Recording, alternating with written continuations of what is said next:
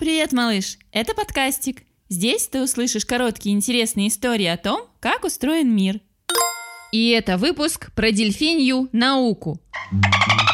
Сколько бывает у нас разных занятий и кружков.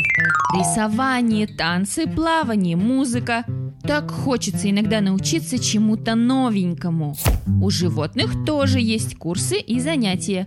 Они учат друг друга разным интересным умениям. Как это происходит? У них есть школы и лагеря, кружки по фотографии и робототехнике, мишки сидят под сосной за столом и учат английский, вороны водят воронят в гнездо кружок по лепке. Почти так и происходит. Сначала один зверь, птица или рыба неожиданно пробует что-то новенькое. И если получается отлично, показывает это товарищам, как учитель, а остальные повторяют и показывают другим своим друзьям и соседям. Например, один попугай-какаду научился клювом и ногой открывать мусорный бак, чтобы достать еду. Показал это другим какаду, и теперь у них у всех хорошо это получается. Дельфины научили друг друга ловить рыбу, загоняя ее в ловушку раковину. У выдр в кружке преподают, как охотиться на рачков.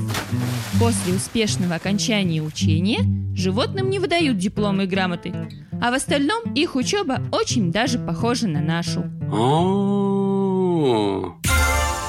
А в следующем выпуске ты узнаешь о том, кто гостит во рту. А? А знаешь, малыш, что бывают львы с рыбьими хвостами? Рассказ о таком льве ищи в говорящей книге от подкастика, которую уже можно купить. Подробности на сайте и в инстаграм. Пока!